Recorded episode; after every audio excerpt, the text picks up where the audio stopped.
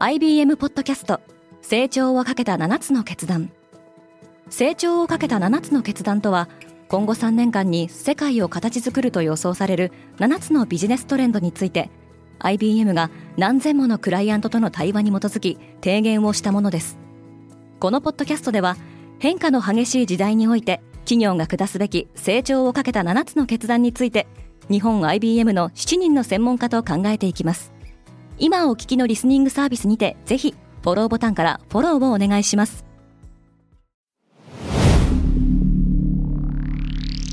Spinner.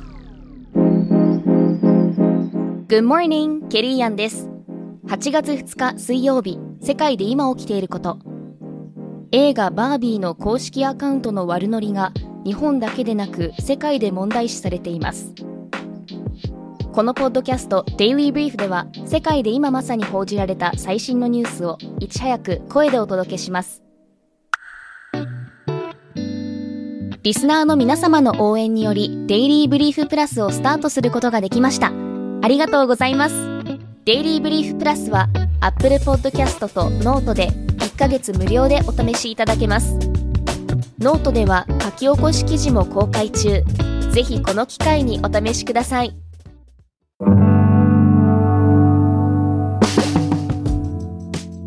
ワーナーのアメリカ本社も謝罪した。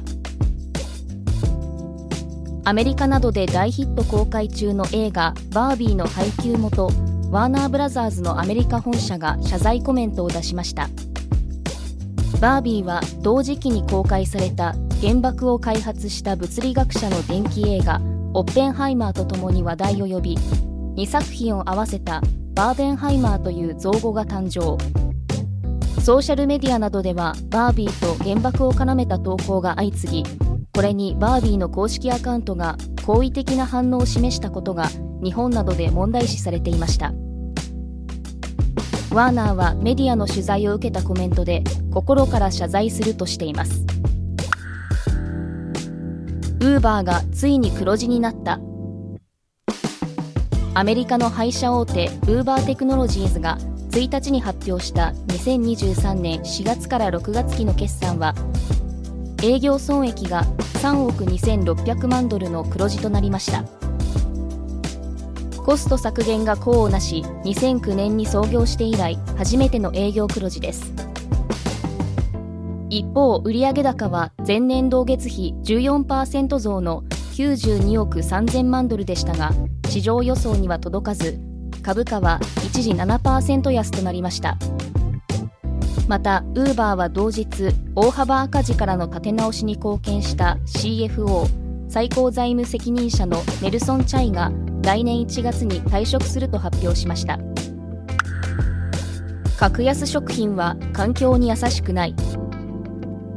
ドイツの格安スーパーのペニーは今週1週間商品の販売価格に環境コストを上乗せする啓発キャンペーンを行います。ヨーグルトやソーセージビーガン仕様のカツレツなど9品目について気候変動リスクや土壌水の利用といったコストを足した金額で販売することで消費者に食品生産が環境に与える影響を緩和するためにかかる費用を知ってもらう狙いがあります。格安食品は生産コストを抑えるために環境負荷が高い方法で生産されることが多くこうしたコストを加えると例えば 300g の大きさのチーズの場合値段は通常の販売価格の2.49ユーロから2倍近い4.84ユーロに跳ね上がるそうです。ドイツには格安スーパーが多く家計に占める食費の割合は11.1%と EU 欧州連合平均の15.9%より低くなっています。世界遺産ベネチアが危機遺産入りか。ユネスコはイタリアのベネチアが気候変動の影響や過剰な開発あるいはオーバーツーリズムによって価値が損なわれようとしているとして危機遺産リストに追加するよう勧告しました。ベネチアは2年前にも危機遺産への登録が勧告されていましたがイタリア政府が改善策を発表したことで登録は見送りとなっていました。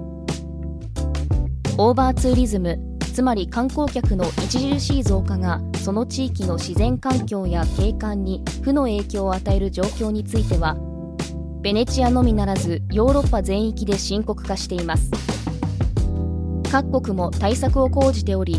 アムステルダムではクルーズ船の主要港への入港が禁止されているほかスペインの人気のある巡礼地の一つサンディアゴ・デ・コンポステーラでは観光税の導入が計画されています。アメリカ人は天使の存在を本気で信じている。AP 通信と NORC 全国世論調査センターの新たな世論調査データによるとアメリカでは成人の10人に7人がこの世における天使の存在を信じていることが分かりました。この調査によると悪魔が存在すると信じている人たちは56%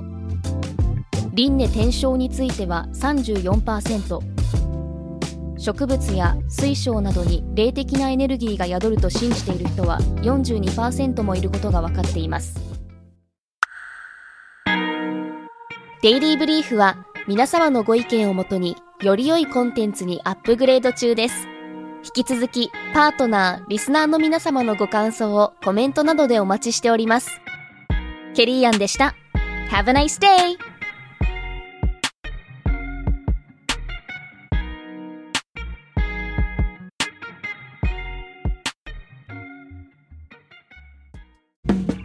リスナーの皆様より多くのリクエストをいただいている話題のニュースを深掘りしたエピソードを週末の有料版で配信中です。